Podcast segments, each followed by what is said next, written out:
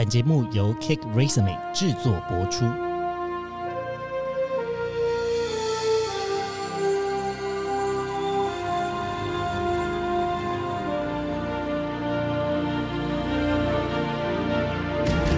欢迎来到职涯探险，我们将固定在每周分享职场与人生的真实现场，图鉴各种职场生活丛林中的经验故事。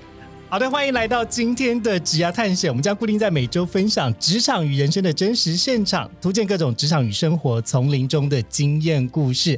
然后今天邀请到两位新来宾，首先先欢迎 Ava，Hello，大家好，我是 Ava。然后另外一位来宾是 Justin。嗨，大家好，我是 Justin。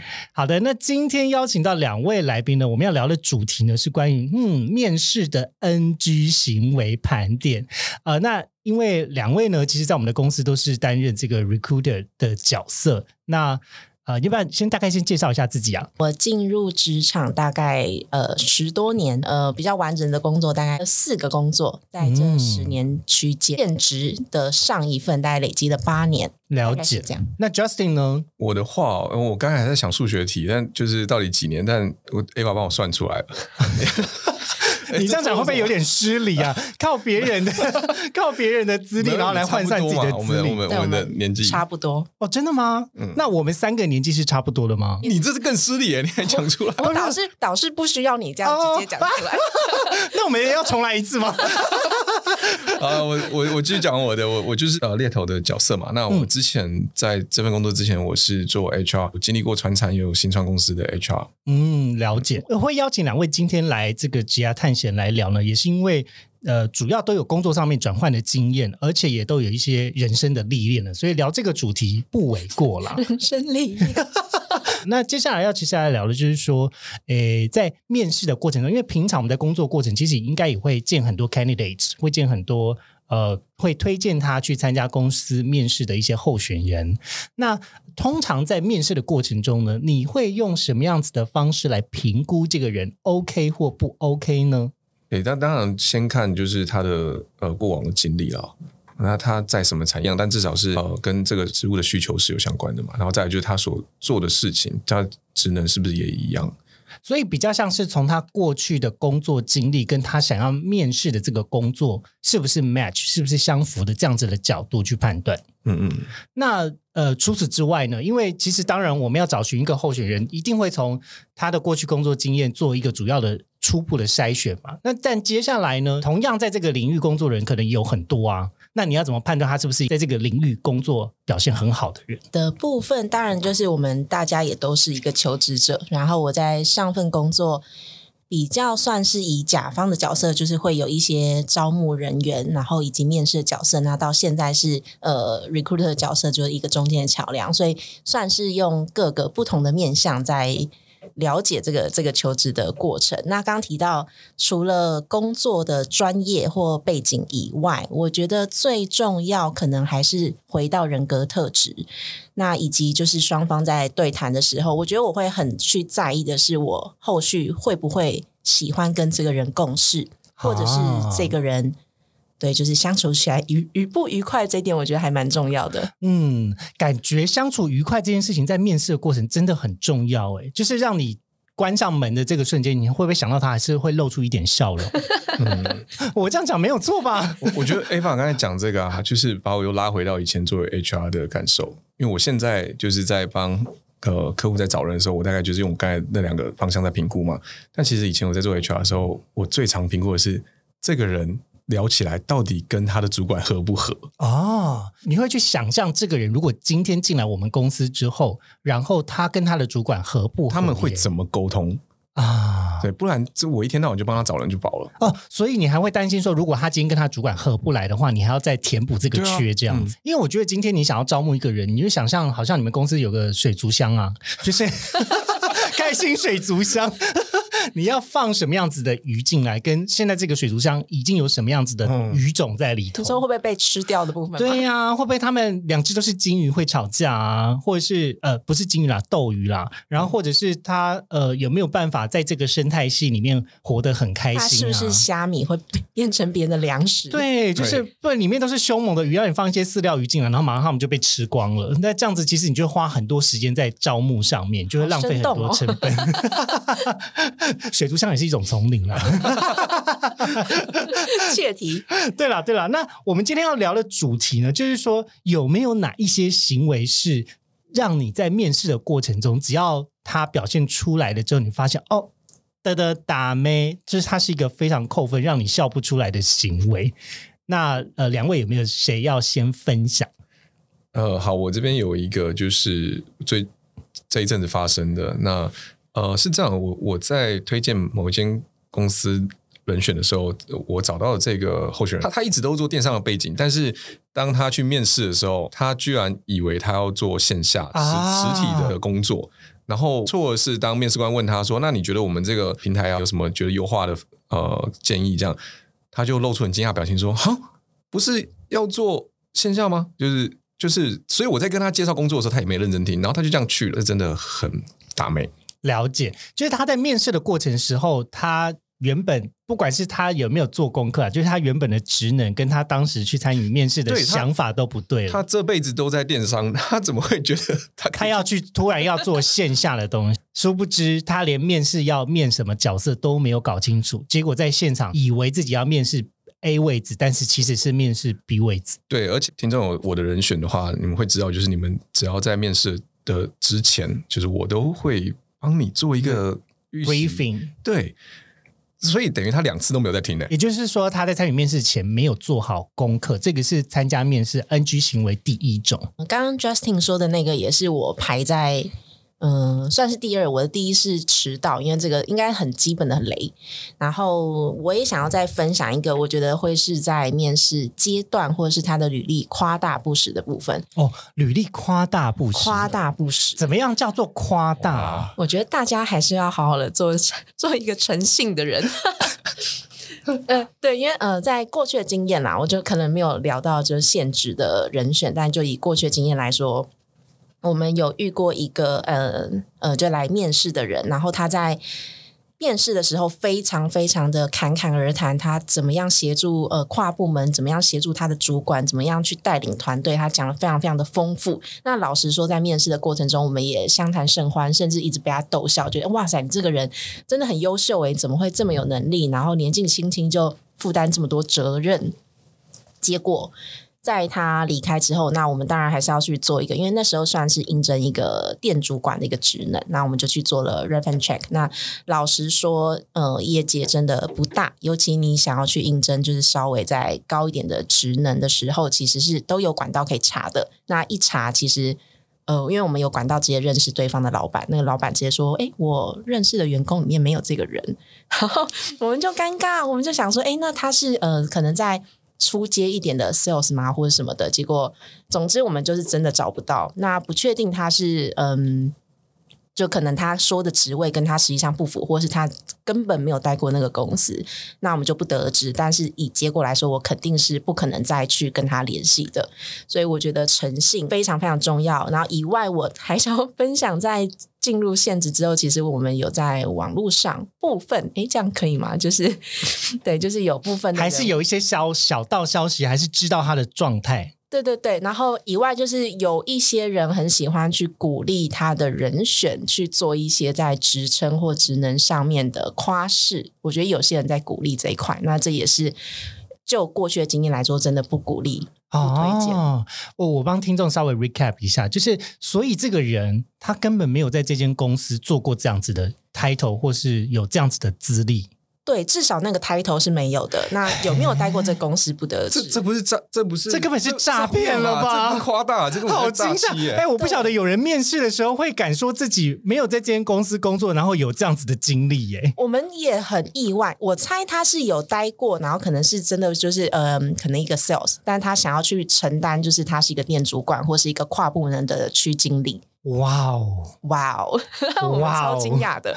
对呀、因为通常大家去面试一个经历，就是呃，我们组织都会有不同的角色的分配嘛。那对比如说，假设我现在想要当业务，但是我要想要成为一个业务的主管，或者是一个店经理，或是店长这样子的角色的话，事实上他会需要一些时间上面的历练嘛，因为毕竟不同角色有不同的职能，那他要管理的这个。呃，规模 scope 的大小也不大一样。那这个人他是他可能只是做下面底层的员工，但是他把自己讲成一个中阶的主管，然后想要去骗这个面试的机会，这样对，没错，就是就是这样，哇，人生真的好精彩哦！很意外。然后我最后一个补充，就他后来还是有一直讯息我，他就说：“哎，Ava 为什么就是后来没有接到公司的联系？”我想说，嗯，你哪来的？哦，哪来的自信？那那他所以他不知道你已经就是拆穿过他了。不知道，嗯。哦，就因为我们真的是经过，就算是呃个人人脉的管道去做了我 reference 好想要看捅破窗户纸那一瞬间、哦。他他如果你要捅破的话，他最好在现场，我也想看。怎么会有这种机会啦？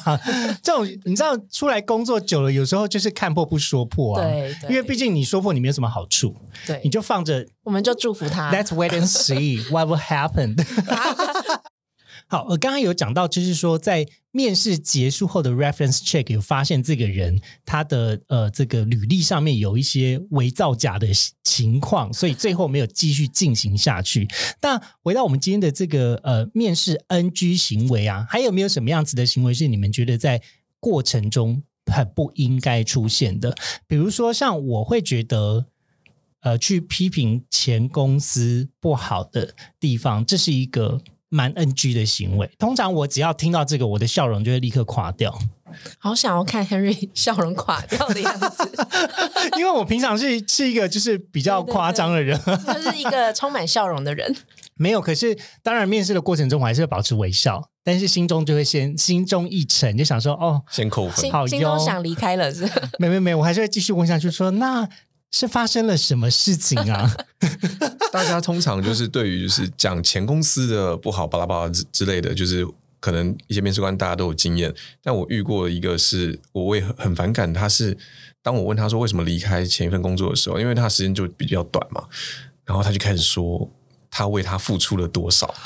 然后讲了漏漏等，就就是哦天哪！对啊，他好像他好像恐情哦，他好像就是恐怖情人在情了另外一半，就说我多爱你这样子吗？他讲了没完，我最后真的是很想跟他说，你们已经分手了，不要再这样了。那你还记得他具体怎么讲的吗？没有，他就说老呃，我公司没人力的时候，我都自愿加班，我都巴拉巴拉，就是大概都是这一类，就是我甘愿付出的多少，然后但是老板都没有看到，或者是老板都没有为我怎么样着想。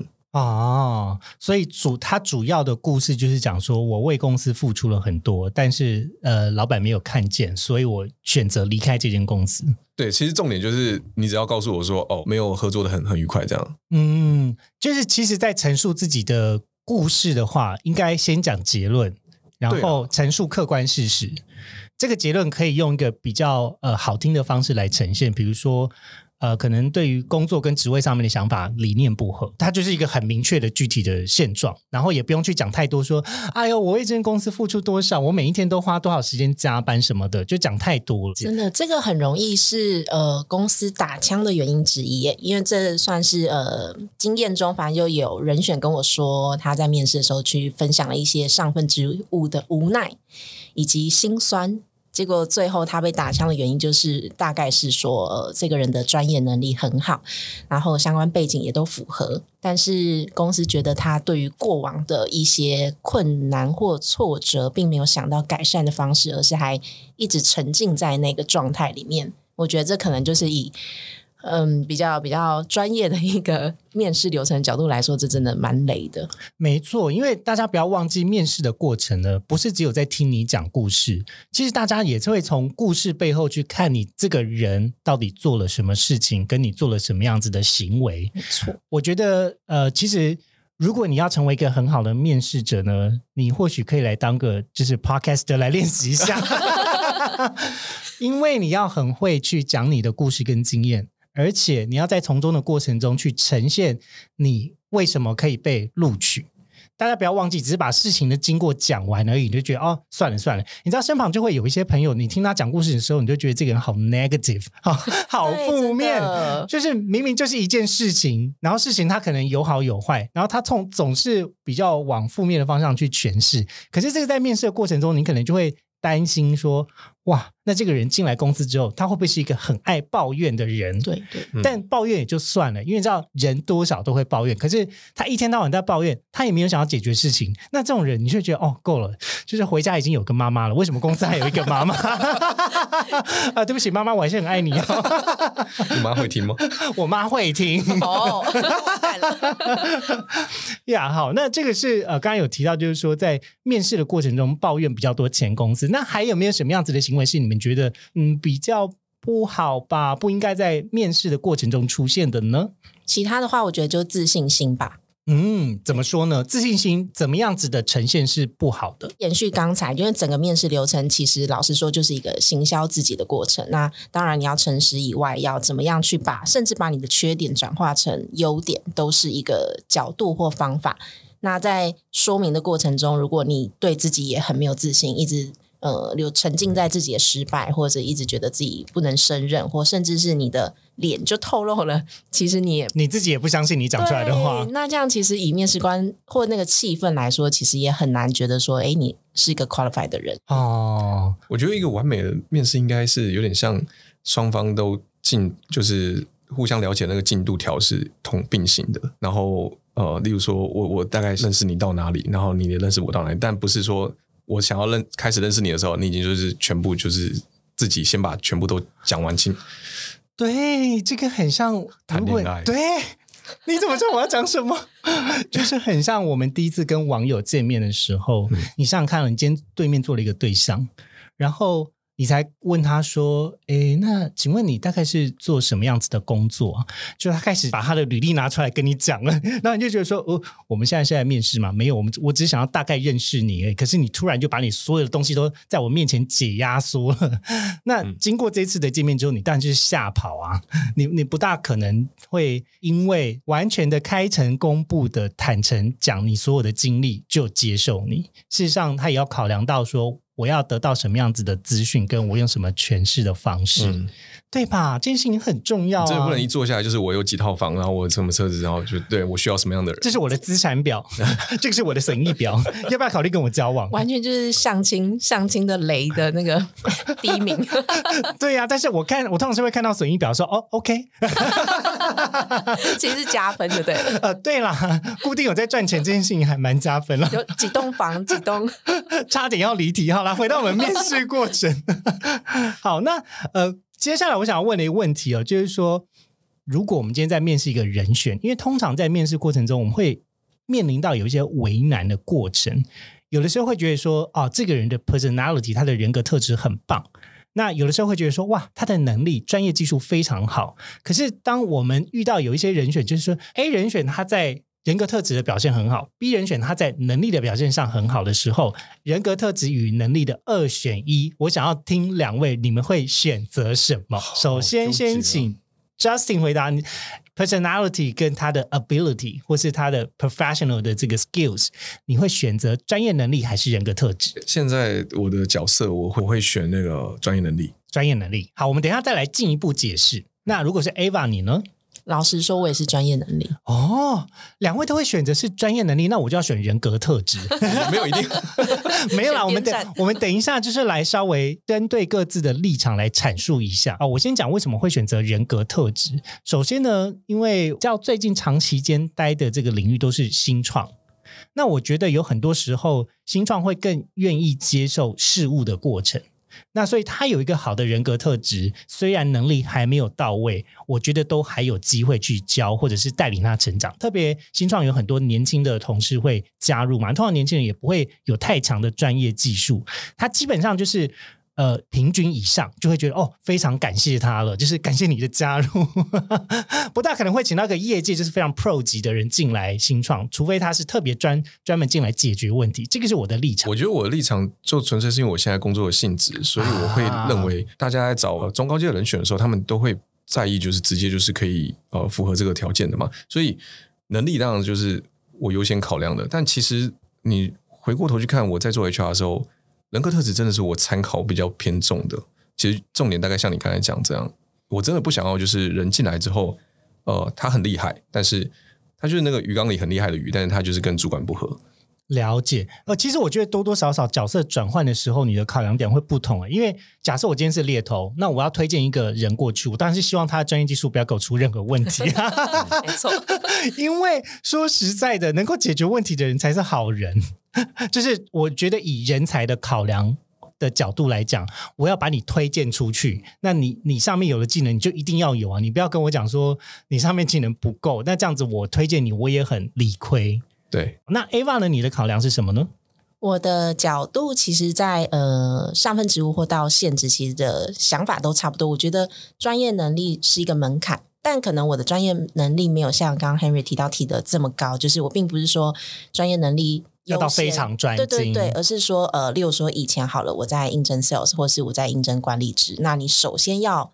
例如说你要会讲话嘛？那你如果说一进来你就是一个不会讲话、不善于表达，那老实说这就是第一关筛选，那我就直接是觉得是不合适的。或者是如果你进来是应征管理职，但我发现其实你不会管理，或者是你对你的员工很凶、很刻薄，那其实这这是可能我的专业能力的定定不一样啊。了解。哎，那这样子我问一个有趣的提问哦，就是假设如果今天在人格特质跟专业能力上面，呃，它是一个相加等于一百的分数，那你们大概这个权重会怎么抓呢？我补充一下，就是我刚刚说，就是呃，在专业能力算是优先筛选的门槛，但是这个门槛过了之后，其实对我来说最重要就是人格特质，嗯，因为我觉得它可能不是比重，是优先顺序。就你首先你要有这个相呃基本的资格进入到这个职位，但进入到这个职位之后，如果有呃三个好了，就是都是 qualified 的人，那呃要怎么样去评比？那肯定就是人格特质这一块会是蛮重要的，所以我觉得可能。应该也至少有六七十吧。嗯，没错。我刚才这个提问当然也是在我认为他的专业技术过关的情况下。嗯嗯，我认为的专业技术应该会八十吧。专业技术你会放到现在来说，对啊，因为呃人格特质这件事情其实跟呃就是社会历练，你跟其他人相处也会有关系。那嗯，你都已经到这么就是这个 level 的话。我我觉得这部分你要自己有弹性去处理。应该是说，我觉得一个人长成人，基本上人格特质也不大会改变的太多。对，所以 Justin 的视角比较像是说，我不可控性的东西太多了，不如就是我 focus 在我可以控制的专业技术上。嗯哼，了解。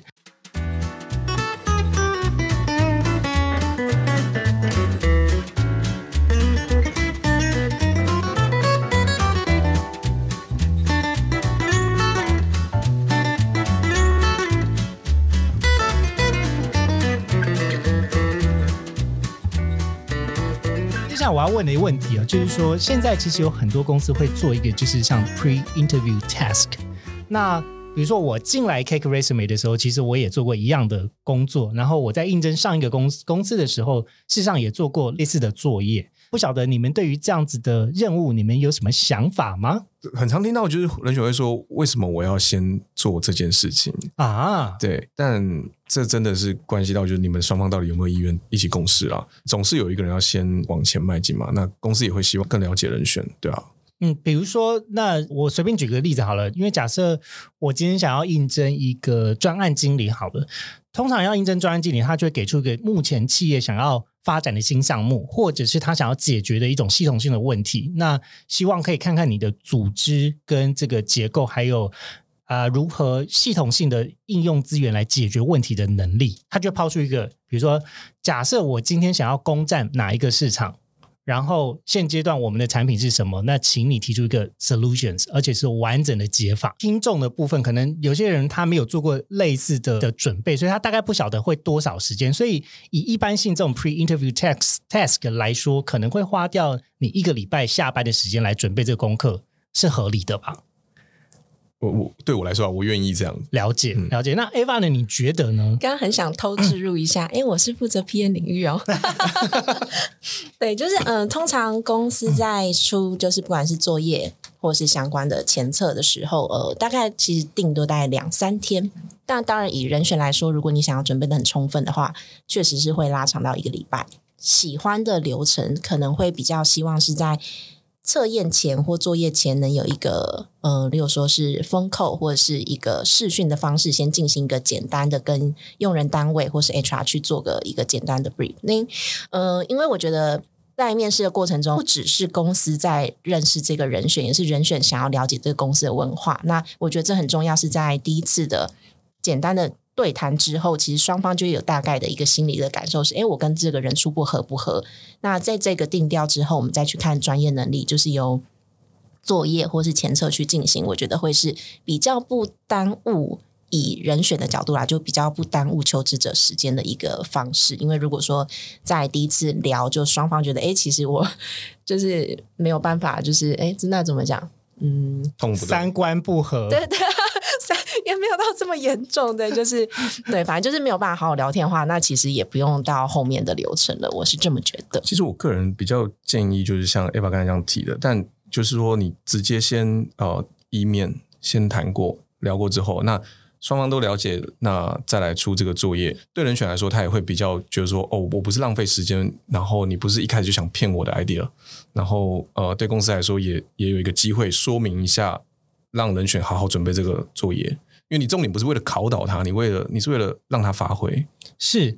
我相信大部分公司在出 pre-interview task 的时候，真的也都是背上它的组织的发展的进程来规划的。所以在公司方，通常人选们会比较希望可以听到的是：诶，那所以组织真的会有这样子的规划。而我现在做的这个作业，未来我在工作中基本上就是用这个模型去运作，你们也是觉得 OK 的。那这样双方也会认为说：哦，那我们这样子的讨论跟准备不会。彼此浪费时间，没错。因为我现在做好了这个模型或是这个作品，直接在工作中用这样子的逻辑去解决问题，也是帮助我去 onboarding 一个非常重要的 pre 呃，就是准备工作嘛。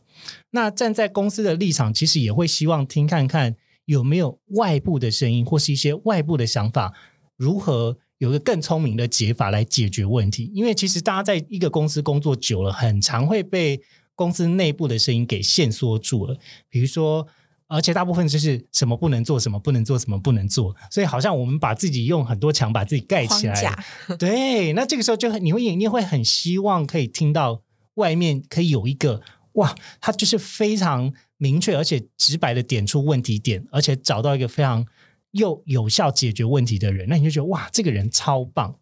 对，而且呃，在这个面试流程中，还有一个就是也想跟大家分享，就是蛮多，因为刚刚以 P N 为例子嘛，就是蛮多 P N 的求职者会觉得说，公司要我去帮公司的产品或者是公司相关的呃一些功能等等去设计一个，嗯，不管是产品提案或是 roadmap 等等，那他会觉得说，哎，你现在是在利用我嘛？你是在你是在应嗯利用这个应征人的这个流程去搜集。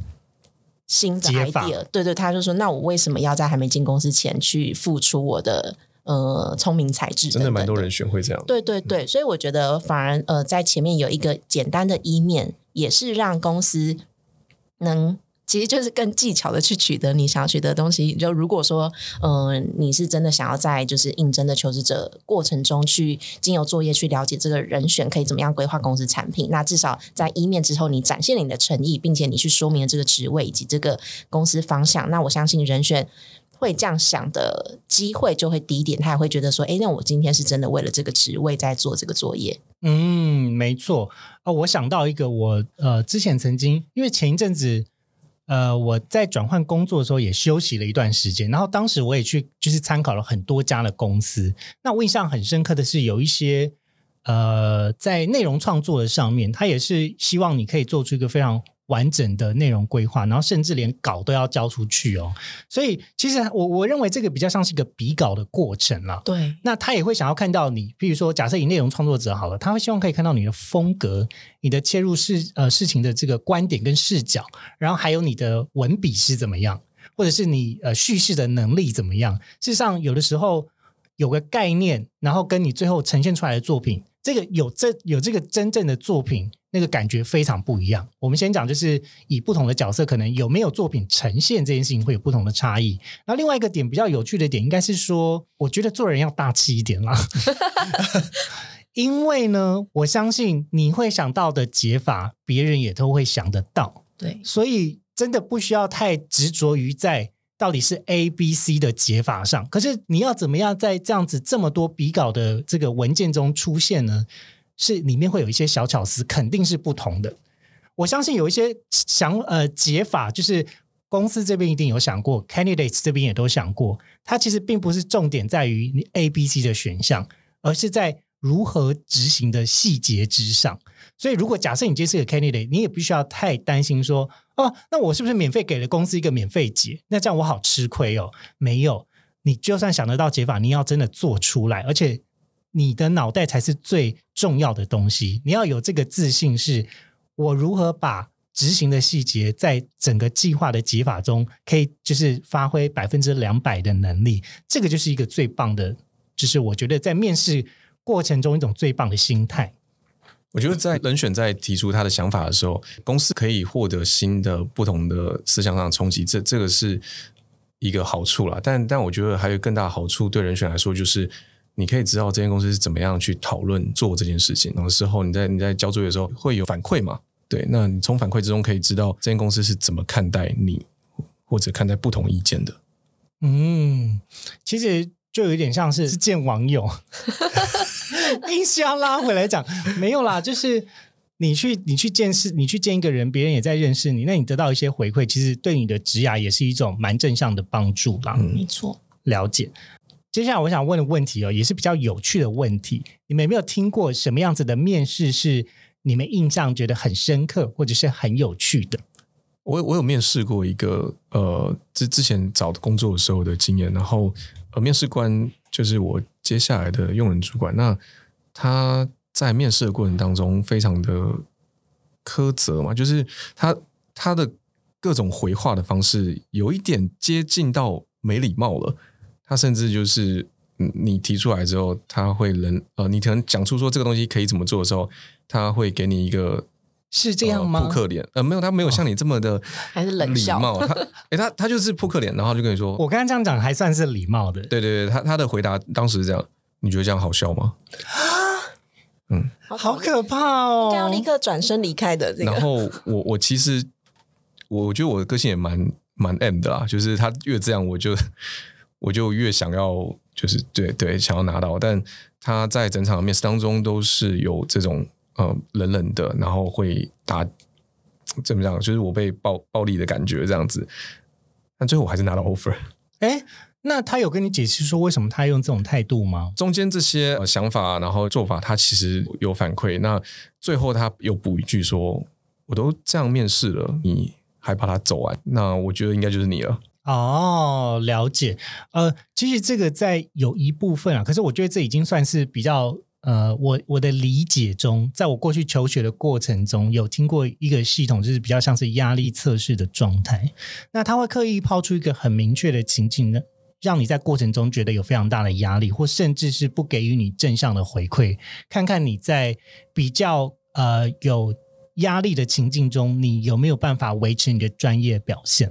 好比说，其实我觉得像是空服员的海选面试呢，就是一种压力测试的情境，因为说实在，呃。空服员当然真的会面对一百多个人讲话，这是肯定的，因为你在机舱内广播的时候会，这可能是一种情境之一，未来的工作情境之一。但是最主要的重点应该是说。你在面对很多人都在看你的时候，那种目光，然后可能今天又是呃非常重要的贵宾啊，或者公司的大老板啊，在你面前的时候，你有没有办法好好的讲出自我介绍？你有没有办法把那个两分钟撑过去，还可以露出非常好看的笑容？它其实就是一种压力测试的情境。所以对比到刚刚 Justin 所讲，会不会是这个主管刻意要给你一种压力测试的状态？我觉得他是后来我发现他就是在找一个适合跟他合作的人，因为他就是这样子在工作上的。哈，那这样是不是有一种在对命盘的感觉？啊，其实我应该没有说哪一家，我说就是呃，在跟他合作过程当中是学习到很多东西，但是那是我非常痛苦的一段职涯。哦，所以你后来进去了，是不是？对，哇哇，所以呃，工作。那那段工作对我来说是，呃，会会蛮难难熬的，嗯嗯但但又不服输的想要做完这些工作，这样。了解，因为其实我觉得有的时候，嗯，有没有办法在一间公司好好的工作，从面试第一个时间点，也是一个非常好判断的。呃，从面试也是一个非常好第一个判断的时间点，就是你在面试的过程中，你感觉到这个用人主管或是这个 HR 他们公司所展现出来的态度或者是氛围是什么。当然，你在准备面试的时候，你最好是把所有的状态都最紧绷，而且是呃各式各样的选择性跟不同的这个呈现的方式，你可能都要有个底去应对，对你来说是最好的。但是现场见面的时候，其实就像我们刚才讲的，像见网友一样。如果今天这个已经展现出一些哎觉得有一些不妙的迹象的时候，或许在面试的过程，你就要。稍微就是心中先稍微做一些注解。对我呼应一下 Justin 刚刚的分享，其实我就有大概类似的经验，那一样是在面试流程中。那因为那时候老实说我已经相对资深了，然后那个用人主管就是一直很想要打击我，因为很明显，就例如说他会问我一些问题，然后我回答，他就直接说你说的都是错的，你的想法都不对，他会一直一直打击我，但。还好，我也不是刚出社会，我就回他说：“那请问您的想法是什么？就是我方便了解嘛。”所以可能这样一来一回久了之后，那刚 Justin 说他他是 M 的部分，我可能就是在于在当下，其实我就会觉得我比较 S。也没有，就是我可能当下就已经觉得我不会进来这个公司了，即便不管结果怎么样，但我就还也是好好跟他流程啊，就是一来一回之后，他可能后来有点放弃，他就开始跟我聊附近有什么好吃的，我就觉得 yes 我赢了，但 但就我最终在心里还是会觉得说，如果这是他的管理模式的话，其实就不会是我想要的工作环境。没有错，因为其实我觉得面试有一点像在讨论彼此的。对于这个职位的一些价值啦，其实就是刚刚讲的这个三观是真的哦，就有点像是我们想要讨论我们的感情观是什么。那在这边在讨论就是你的工作观。那嗯，你你觉得这件事情最终解的解法是怎么样？我相信回到个人的位置上面，一定会有不同的想法跟见解。那不管是不是在这间公司里面，呃，一定会遇到不同观点的磨合。那怎么样？优雅的出现又优雅的转身离开 这件事情，其实，在面试，我认为也是非常重要的。因为你没有在这个面试的过程中，你就不会知道有一些问题，而你怎么样解决这个问题，事实上是不是在这间公司解决，我觉得都没有必要留下一个不好的印象。那可能在这间 A 公司不适合，但或许你在 B 公司的这个氛围之下，你是合适的。所以大家也不要觉得说，哦，参与一个。没有那么有成就感的面试的时候，觉得很挫败。或许有的时候是自己陈述的方式，或许有的时候是跟呃这间公司比较没有那么合。那大家也不要觉得太走心了，总会有成功，也会有失败的时候嘛。接下来我想要问的问题是：如果你是面试官，然后你要做最后的评估的话，那你们通常会用什么样子的标准来决定这个人有没有被录取呢？前提是他的基本能力都有满足的情况下。好，那个你刚才讲的这个问题啊，当然首先就是他必须要满足的条件都有的话，那接下来就是取决于当下的情境。打个比方好了，我之前在待过的一间新创公司，那他我会依照团队里大家的个性来做，说候选人里面最适合的那一个做决定。哦，比如说现在假设这个团队它是什么样的氛围，所以你会。选择一个比较相近还是比较不同的人呢？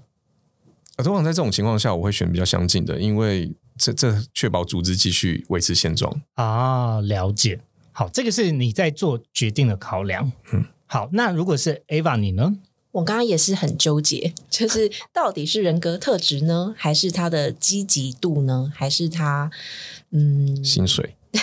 对，也是也是。呃，薪水的期望区间有没有很？对对，呃，应该说以公司 压低成当然当然，是啊是啊。但呃，刚后来听 Justin 聊到的那个那个方向，好像好像也蛮符合的。就是最终如果说真的是两个两个人选在选，那他们的相关的背景经验或是谈吐等等都是呃差不多的。那最后我的。选择真的可能会来自于他即将要加入的这个团队。那假设他是要进来管理这个团队的，那我可能会是以他是更能把这个团队管理好的角度。假设这个团队本本来很散漫，那如果他是一个相对严谨或者相对有方法的人，那我可能就会用他。那如果说这个团队是需要一个有有积极度、有活力的人进来去带团队气氛的，那我可能就会找这样子的人选。我觉得这好像会是最终最终在其他条件都符合之后会有的一个方向。没有错，我觉得从两位的回答呢，其实会呃也回应到面试这件事情有太多测不准跟了解不了的资讯了。其实有很多时候，我们所讲出来的问题可能是 A 问题，但是面对于 A 问题，一定会有 A 解法，但是后面还有很多情境啊、条件啊、组织啊，跟你很多不知道的资讯。那这个部分当然是猎头可以帮忙补充非常完整的地方。如果你直接去参加面试，你可能不会知道的资讯。但另外一个部分其实有一点像是，嗯、它就是机缘。对，对，所以你你没有办法很完整的知道说我是不是可以进去里面做的很好。事实上，面试它本身本质上面，我们来讨论，它就是一个测不准的过程。没错。对啊，因为我念心理学的，我当然知道说，比如说我们心理系最爱问一个问题，说你觉得人是什么？你了解人心吗？哦，这也太大了吧！这个问题，这问题超级难，特别是当你就是越读越多书之后，你就发现人是测不得的，人是测不准的。举手举手，我想听 Henry 开一集，我想听未来如果有机会的话，我找一个心理系专长的，什么是人心，这个好值得听哦。这个超难，超难。所以，就像我们今天在面试这件事情，我们越了解之后，我们就更知道，其实整个面试的过程有太多不可控跟可能的情况会发生在其中。我曾经就是有一个人呃有一个位置，然后有五个人选都进到最后到老板那边，然后老板问我说我觉得怎么样？我很我自认为很专业的分析了这五个人到底呃长短在哪里。我发现老板在看照片，哈，这种证据是不可测哎、所以你说到底谁哪一个理由是最后一根稻草？没有要看这个这东西还有流程的问题。好了好了，那希望大家也不要觉得说我们今天结束在这样子的结尾很奇怪，没有啦，这这这这只是分享说，有的时候万一我们没有拿到工作机会的时候，大家也不要太走心啦。我们概略的思考一下今天的这个陈述的策略啊，然后跟这个公司的需求我有没有达到就好了。公司最后有没有录取你，当然也不可能像是一个恐怖情人打电话去问他说你为什么没有录取我，这样也太恐怖了。哎哎，不过好像好像有一些些的主管喜欢人选这么积极，呃，应该是说，如果我真的想要问这个问题，我会问我。我如果能够进去这间公司，想要得得到这个位置的话，我还有什么可以改进的地方？过但并并不是直接去问说为什么没有录取我。然后配合声泪俱下嘛对呀、对呀、就是我们在工作中的表现，其实还是要就事论事的讨论，比较容易会被大家所接纳跟赞许的啦。没错没错，好的，那今天的职涯探险就先到这里喽。那如果你对于工作跟职场还有职涯有任何的问题，别忘记私讯到我们的 IG、Instagram，那账号是小老鼠 at cake resume 的 life。那记得要关注我们的 IG 哦。那跟先跟大家说拜拜啦，拜拜拜拜。今天的职涯探险就先到这喽，希望你喜欢本集的节目内容。别忘了，请记得在 Apple Podcast、Spotify 给予我们五星的好评，并追踪我们的 Instagram 小老鼠 at cake resume 的 life c a k e r e s u m e 点 l i f e，分享给你周遭的好朋友。我们下次见喽，